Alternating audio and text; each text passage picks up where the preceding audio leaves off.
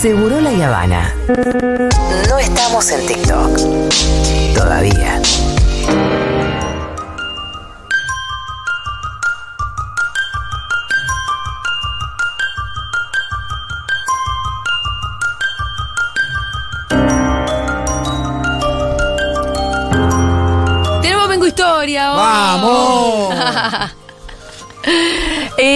Los últimos días casi obsesionada, les voy a decir. Y con Julian Assange. Mirá. Y Wikileaks, por supuesto, porque hablar de Julian Assange Claro. obviamente implica hablar de Wikileaks. ¿Quién es? ¿Por qué está encerrado hace 12 años? ¿Por qué es mundialmente famoso? Es un chabón que es famoso realmente en absolutamente todo el mundo. Eh, ¿Por qué es relevante Julian Assange? Son algunas de las preguntas que nos vamos a ir contestando en la Mengo Historia del día de hoy. Bueno, Julian Assange es el fundador y principal persona de Wikileaks, eh, que es una web y también una ONG que funciona con colaboración de donaciones y se dedica básicamente a sacar a la luz filtraciones, de ahí la palabra leaks, eh, de informaciones muy sensibles y de interés público. Wikileaks no es que es solamente una página, sino que Assange eh, es un nerd y el desarrollo de Wikileaks implicó un desarrollo informático complejo que permite publicar cosas muy sensibles, poder subirlas y no ser identificado, ¿no? Como no.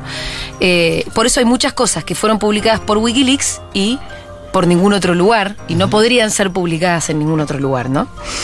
Em, ¿Dónde radica la importancia de Assange y de Wikileaks? Nos lo resume Santiago Donnell, que es un periodista argentino, muchos de ustedes lo deben conocer, autor de Argen Leaks y el único periodista argentino, además del Pitu no, que, lo, que lo conoce personalmente a Assange. Vos lo viste por no, Zoom. Yo lo vi por Zoom.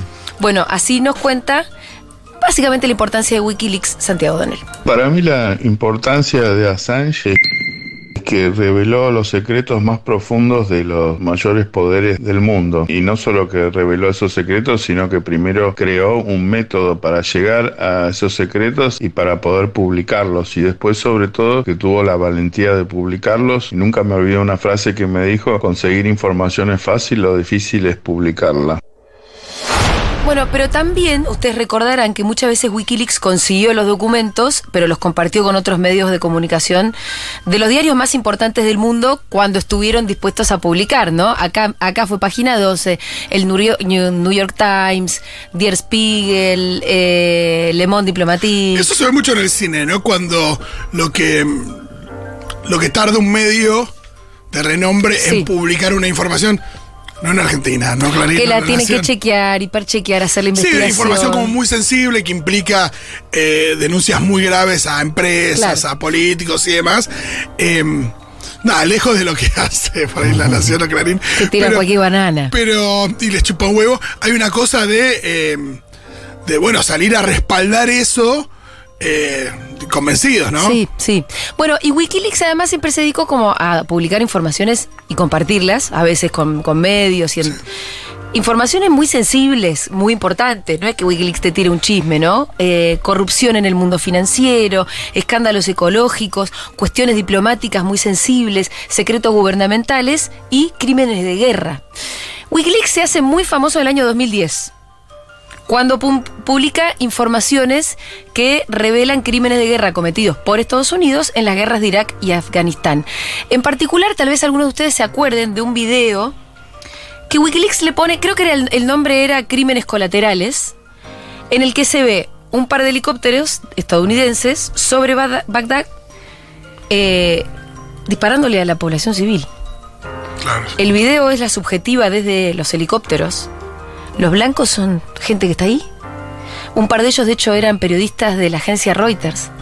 Eh, gente que no representaba ningún peligro. Y parece que están jugando a un videojuego.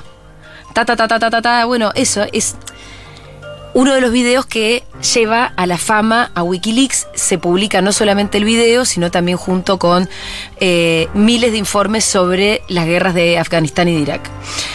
Es la primera vez que Wikileaks llama tanto, tanto la atención y además resulta en un desastre diplomático, porque además de revelar los crímenes de guerra de Estados Unidos, les moja la oreja a la primera potencia mundial y a sus servicios secretos, porque a Assange se le caga de risa a la CIA.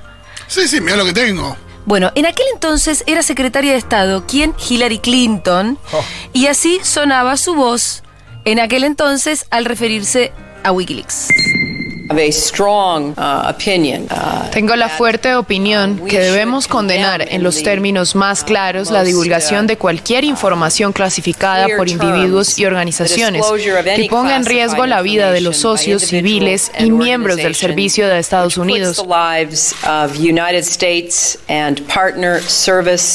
amenazando nuestra seguridad nacional y la seguridad de aquellos con quienes estamos trabajando.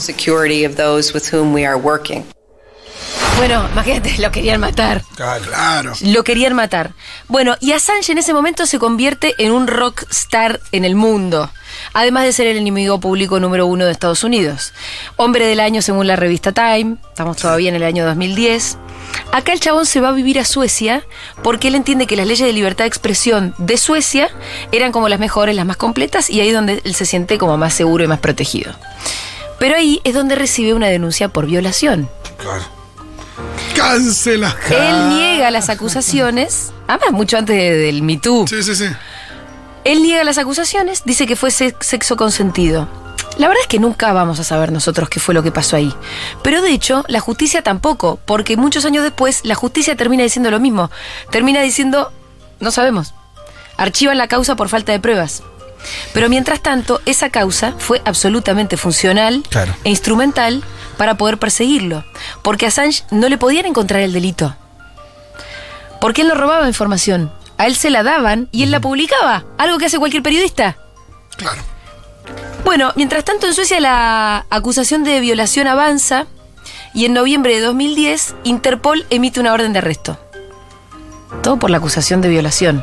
Para que ustedes no, me sigan. No pasa, o sea, ponerle a D'Artés. Yo nunca lo vi eso. A D'Artés anda dando vueltas por ahí. Por no- eso. No, dijeron nada, Bueno, por ejemplo. De esta primera embestida, Zafa pagando una fianza. Después, en, en junio de 2012, el Reino Unido dictaminó que debía ser extraditado a Suecia. Ahí Assange es cuando entiende que en realidad se trataba claramente de una conspiración, donde él iba a terminar en la justicia de Estados Unidos. eh, y cuando la extradición era inminente, se refugia en la Embajada de Ecuador. De cualquier manera, la actividad de Wikileaks sigue prolífica. O sea, otras cosas importantes que, que- que Wikileaks eh, publica y denuncia. Por ejemplo, en el 2011 denuncia que grandes corporaciones estaban vendiendo a diferentes gobiernos sistemas para espiar y vigilar y controlar la información de todas las personas a través de sus celulares, emails y redes. Se acordarán de la mega filtración de los cables diplomáticos Claro. de las embajadas de Estados Unidos en todo el mundo. Se acordarán de los Argent Leaks. Argent Leaks. El que se metió a fondo fue Santiago Donnell, que él, a comienzos de- del 2011 fue a visitar a Assange a un castillo inglés escondido eh, para recibir de su mano un pendrive con los cables sobre Argentina que habían producido por la Embajada de Estados Unidos en Buenos Aires. Para refrescarnos un poquito, escuchemos a Santiago Donnell. Yo creo que de los cables de Argentina, eh, por un lado fue muy importante todo lo que reveló sobre Nisman y el atentado a la AMIA, el principal atentado terrorista, digamos, de nuestro país, que no ha sido resuelto, que han muerto este, cientos de personas. Y ahí mostraba que Nisman recibía órdenes de Estados Unidos para no investigar una pista muy importante, que es la pista de la conexión local, y otra pista también que es la, la pi- llamada pista siria, y que solamente el fiscal podía investigar a la pista llamada iraní y Hezbollah. O sea que directamente a través de Nisman el gobierno de Estados Unidos empiojó de una manera insalvable una causa importantísima para la soberanía argentina. Ya cualquier causa que un fiscal tenga que recibir órdenes de un gobierno extranjero ya es gravísimo, pero encima si es una causa un atentado terrorista impune, mucho más todavía, ¿no? Entonces, por un lado, me parece que todo lo que reveló de Nisman, de cómo le llevaba borradores a la embajada, se los corregían, le daban órdenes, cómo Nisman anticipaba cada movimiento que iba a hacer él y que iba a hacer el juez Canicobá Corral a la embajada en busca de su bendición, todo eso ya me parece gravísimo. Bueno, y Santiago Donel también recuerda la estrecha relación de Clarín con la Embajada de Estados Unidos, la estrecha relación de Massa con la Embajada de Estados Unidos, que de hecho ahora está de vuelta, le están haciendo notas, de hecho vi una nota que le hace hoy Fontevecchia en perfil a Santiago Donel para que refresque los contactos de Massa Sí, sí, con la. Embajada, así que si alguien quiere profundizar en eso, lo pueden ir a buscar. Sí, ¿te acordás que Massa había tirado ahí unas bombas? Claro, Claro. claro. No, justo, perdón, eh, usé mal la expresión, pero había, había dado declaraciones muy, muy fuertes en, en. Claro, claro. Hablaba No, mal de Néstor. habla- de Sí, no te preocupes, este tipo de rol igual. Eh, hablaba muy mal de Néstor y otras cosas. Bueno, en agosto del 2012, Ecuador le otorga asilo político a Assange en su embajada Claro. en tipo Londres. de correas. Claro. Y ahí, yo creo que Assange no lo debe haber sospechado, pero ahí se iba a quedar siete años. Sí. Encerrado en la embajada de Ecuador en Londres. Voy a contar una pequeña anécdota que poca gente conoce. Yo creo que de- él creía que Sí. iba a tener, por lo que yo. El salvoconducto. Claro, el Es que eso es famoso salvoconducto exacto, que nunca llegó. Para irse a vivir a Ecuador. Claro. El salvoconducto nunca se la dan. Bueno, pero eh, es interesante saber cómo arranca la relación entre Assange y Ecuador. ¿Por qué Ecuador? Sí, no, otro. Eh, bueno, en una de estas famosas filtraciones, de las que estábamos hablando, de, de las embajadas de Estados Unidos en el mundo, que además generaron escándalos en todo el mundo, eh, en Ecuador hubo un escándalo porque la embajadora dijo que Correa había contratado a un jefe de policía corrupto para protegerlo. Entonces esto lo publican los diarios. Claro. Acuérdense que Correa hace poco había tenido un golpe de estado de la policía.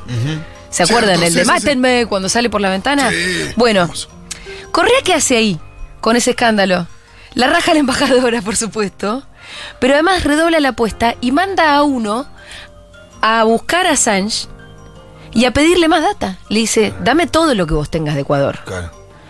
Eh, entonces él da una respuesta redoblando la apuesta. Pero bueno, acá queda la relación entre Correa y Ecuador, entre Correa y Assange, entre en realidad Assange y Ecuador.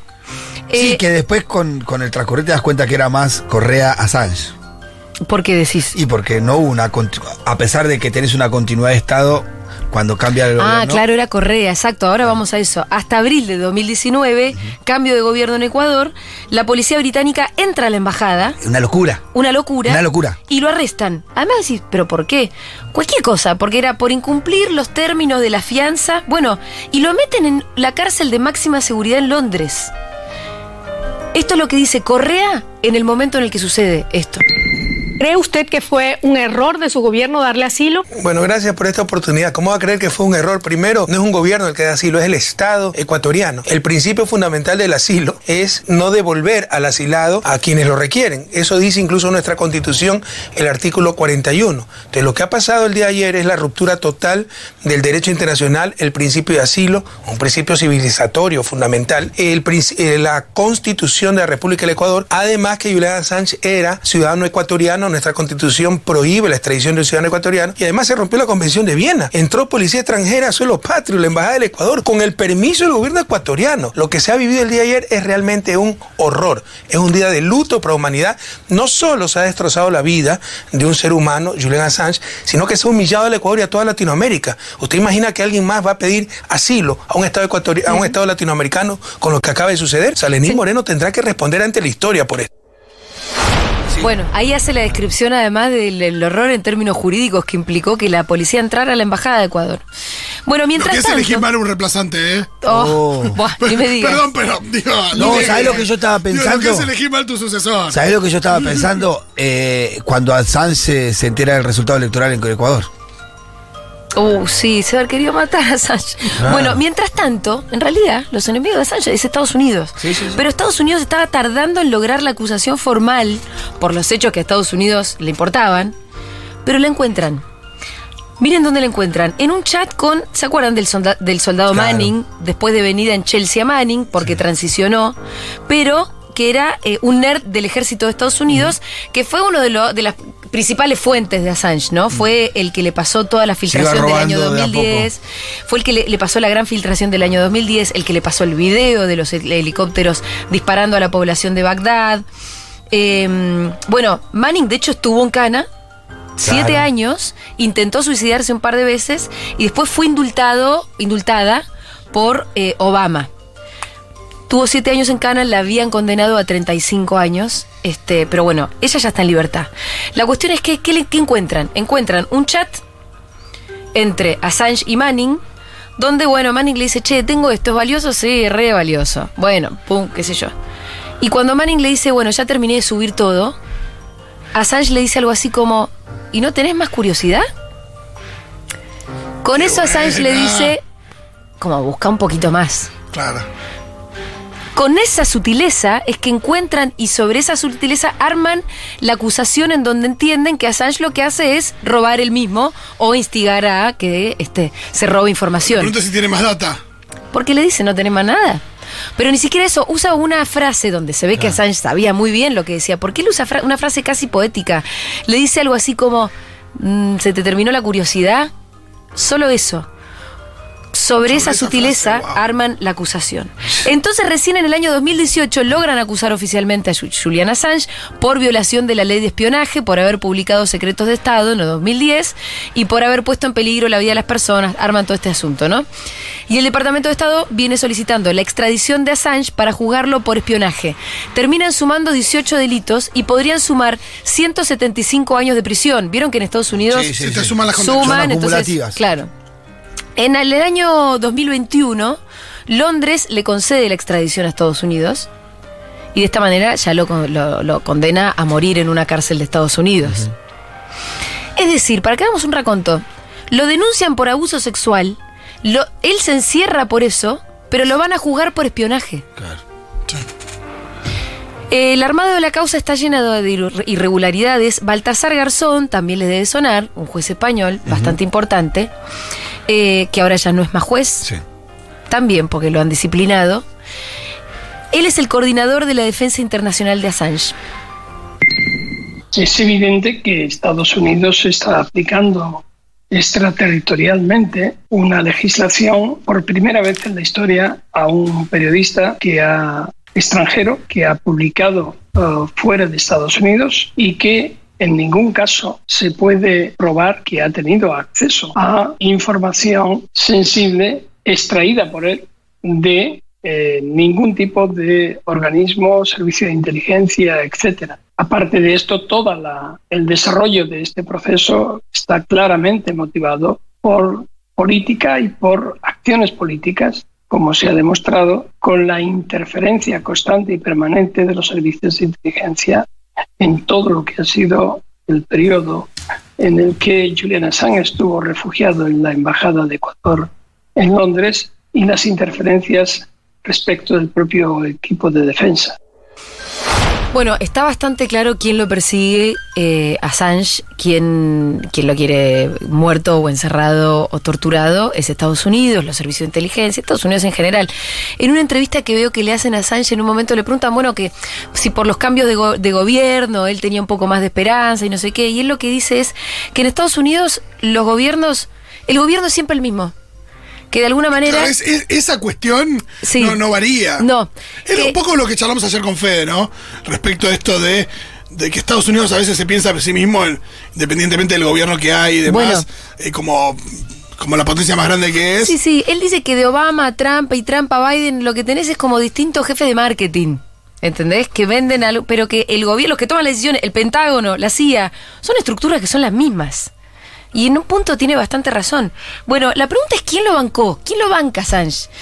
Algunos dirigentes de izquierda, vos podés encontrar rastreando. A AMLO, por ejemplo, le quiere dar la ciudadanía mexicana. Acá cuando hablas de, ba- de banca que son hinchas de Assange, no que lo banquen con No, no, no, recursos. digo hinchas de Assange. O sea, no que lo banquen con recursos. eh, que lo banquen, pero que además lo puedan decir, Exacto, sí, expresar. Encontrás algunos dirigentes de izquierda, AMLO, eh, encontrás un Jean- Jean-Luc Mélenchon en Francia, que es un dirigente de, de izquierda francés, pero sin mucho poder, quiero decir, porque nunca ganó elecciones al Pasa final. que eh, cualquiera que tiene culo sucio le tiene miedo, seguramente. Entonces, Y- hay una cosa de así también, ¿no? Pero además hay que decir también, ¿no? Y un pequeño país de Latinoamérica, que fue Ecuador, y según nos cuenta Santiago Donel, la elección de, Ecua- de Ecuador en su momento no fue azarosa, pero además va un poco más allá. Él sentía que América Latina sí lo bancaba. muy claro la importancia de lo que era toda esa, unidad latinoamericana post-neoliberal de, de, principios de siglo, ¿no? Él mismo me contó en algún momento que se, que se exilió en, en, la embajada de Ecuador, que tenía chance de hacerlo en la embajada de Túnez, pero que él se dio cuenta que Latinoamérica estaba mucho más unida y mucho más fuerte que África y que más que asilarse en Ecuador se asiló en Latinoamérica porque sabía que lo apoyaba Lula y, y Cristina y Chávez y, y, Correa, o sea, no, no era una Evo Morales, él, él, toda esa unidad latinoamericana la tenía muy clara. Bueno, me parece importante esto también, ¿no? Parece ser que Assange, además de ser un periodista, algunos lo llaman activista. El otro día escuchaba en un podcast a Pablo Iglesias de España que decía que los que lo llaman activista los periodistas que lo llaman activista como que le bajan el precio. Claro, claro. Es como acá cuando se usa el término periodismo militante o periodista militante, vieron que a mí no me gusta para nada. Sí. Porque es como decir, Es no, los periodistas precio. nuestros son nosotros, los periodistas de verdad somos nosotros. Es, es la misma lógica. Vos sos periodista militante. Y, y Pablo Iglesias decía eso, los periodistas españoles que dicen, el activista le bajan el precio porque los periodistas somos nosotros. Claro. Y lo que decía Pablo Iglesias era, Julián Assange es periodista, no es ni más ni menos.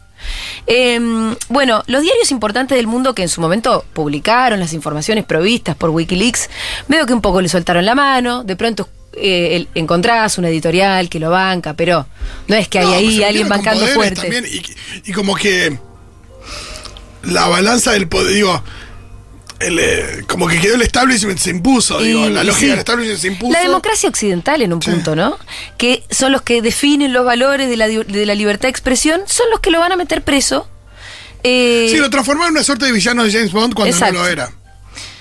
¿Qué pasa? La pregunta es, ¿qué pasa? ¿Qué hubiera pasado en realidad si Assange hubiera revelado crímenes de guerra de Rusia o de China? Oh, olvídate. Y Estados Unidos lo hubiera amplificado. Sería un ídolo. Claro. Sí, o le hubiera dado asilo en Estados Unidos, el mejor hotel, la mejor vida, hasta que se muera. ¿Cómo se reconcilian las críticas a la guerra en Ucrania, que de vuelta tiene Estados Unidos, todo Occidente, las potencias de Occidente? ¿Cómo se reconcilia eso con los años de tortura y de encierro y los seten- 175 años de cárcel que le van a dar a un tipo que lo único que hizo fue publicar los secretos de los crímenes de guerra, pero de Estados Unidos? Escuchemos a uno de los pensadores más importantes de nuestro tiempo sobre el caso de Assange, Noam Chomsky. Well, the uh, Assange arrest is uh, scandalous in several respects. Uh, one of them is just the effort of governments, and it's not just the U.S. government. The British are cooperating. Uh, Ecuador, of course, is now cooperating. Uh, Sweden before had cooperated. Uh, the efforts to si- silence a journalist who was producing materials that people in power didn't want the uh, rascal multitude to know about. Okay? That's basically what happened. Uh, WikiLeaks was producing things that people ought to know about those in power. People in power don't like that, so therefore we have to silence it. Okay? Bueno, igual es, Chomsky, pero es muy simple lo que dice. Eh, es escandaloso. Los gobiernos de Estados Unidos, de Gran Bretaña, de Ecuador y de Suecia haciendo todos un esfuerzo mancomunado para que silenciar todo lo que Assange tiene para decir. Ahí porque- hablando ya de Lenin Moreno en Ecuador, ¿no? Claro, claro, porque, claro, totalmente. Eh, porque la gente que está en el poder no quiere que se cuente Claro. las cosas que hacen ellos estando en el poder. ¿Qué dice la persecución a Assange sobre los crímenes de guerra que no se pueden cometer o que no se pueden contar? La reacción de Estados Unidos ante las pruebas inequívocas de los crímenes de guerra cometidos en Irak y Afganistán, lo que hizo fue criminalizar al mensajero. Claro. En vez de decir, uy, no, esto está pasando en Irak, qué tremendo. Como, no sé, ah, o por lo menos sobreactúe en alguna el cosa. hecho de que se sepa es una amenaza para la seguridad. Esa trampa es Claro, tremenda. exacto, es tremendo. Bueno, esto dice Santiago Donel sobre el objetivo de la tortura, Assange.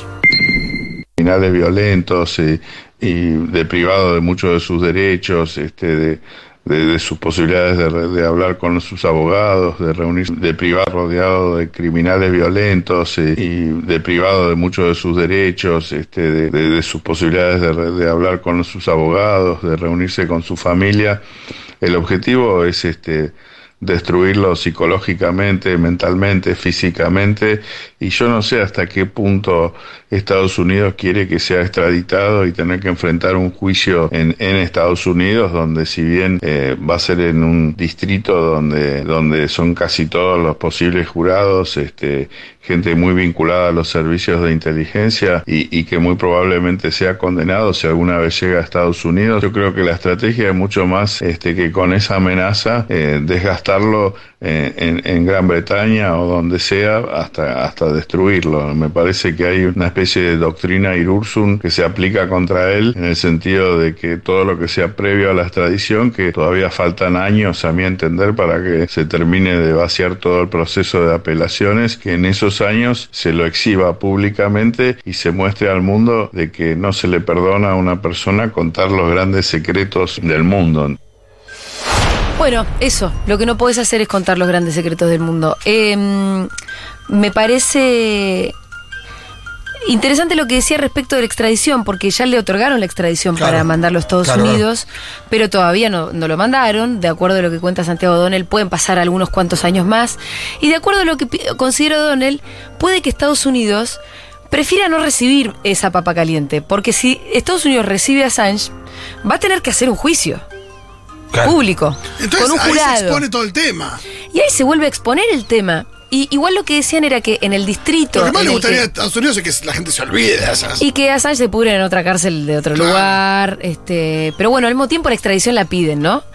Y lo que dicen es que en el distrito en el que se podría llegar a jugar a Assange es un distrito, no sé, muy especial porque ahí como que viven todos los agentes secretos. Entonces el jurado que le toque va a ser toda gente ligada al otro lado, como a, a, a, gente ligada a los servicios secretos de Estados Unidos, con lo cual lo quieren matar. Claro. O sea, va a ser un jurado. Y lo van a juzgar a este por, por eh, revelar secretos. Y bueno. Es como cuando tipos se. Claro, los tipos- oh, es justo. Una cosa y los así. tipos se dedican a guardar secretos. Exacto. Bueno, sin duda es que la persecución a Julian Assange habla de la enorme hipocresía de las potencias occidentales a la hora de hablar de libertad de expresión, porque no les importa. Habla de que la divulgación de la verdad tiene límites y que los periodistas van a poder ejercer su tarea a la medida que lo que digan sea lo que el poder real quiere que digan. Escuchemos al propio Assange, ahora vamos a escuchar la voz de él, hablando sobre la importancia de la libertad de expresión en palabras muy simples. If we make it more concrete, let's talk about rights. So, the right to live, it's the most important right of all, of all the um, uh, derivative rights. But how do we even know about the right to live? That's even an issue.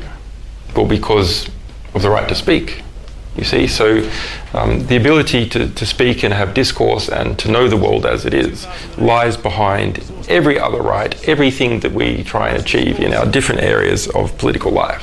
When people don't know what is going on inside uh, Parliament or inside a bureaucracy or the international relationships uh, between particular members in a, in a cabinet and other countries, um, then we can't determine in which way our political system should go forward, which thing we should support or not support.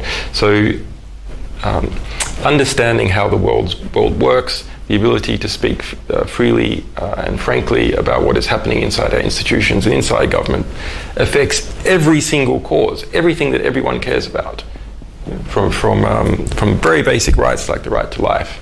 Uh, all the way to what are our, our geopolitical treaty ideals.